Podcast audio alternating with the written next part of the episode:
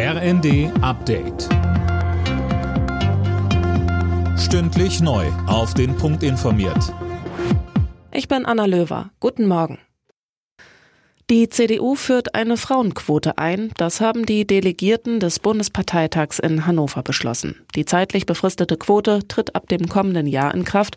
Bis Mitte 2025 sollen Vorstandsposten ab der Kreisebene schrittweise mit bis zu 50 Prozent mit Frauen besetzt werden. Außerdem hat der Parteitag einen Leitantrag des Bundesvorstands zur Energiekrise beschlossen. Die CDU spricht sich darin für eine Abschaffung der Gasumlage und einen Weiterbetrieb der AKW aus.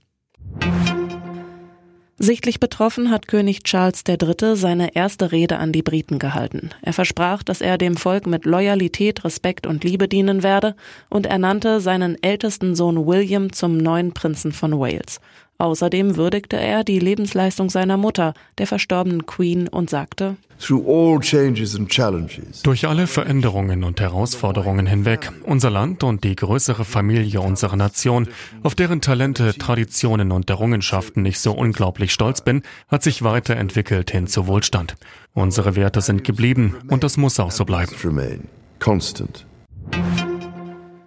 Die Lage rund um das ukrainische AKW Saporischja ist weiter kritisch. Laut der Internationalen Atomenergiebehörde reißen die Kämpfe in der Umgebung des Kraftwerks nicht ab. Außerdem können Reaktorkerne und Atommüll wegen eines Stromausfalls nicht mehr gekühlt werden. 700 Kilo Heroin. Diese Rekordmenge an Drogen haben Ermittler im Hamburger Hafen beschlagnahmt. Fünf Tatverdächtige wurden festgenommen. Sie sollen die Drogen aus dem Iran eingeschmuggelt haben.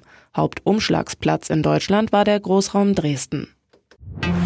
Heimniederlage für Werder Bremen in der ersten Fußball-Bundesliga. Gegen die Gäste vom FC Augsburg verloren die Bremer mit 0 zu 1. Alle Nachrichten auf rnd.de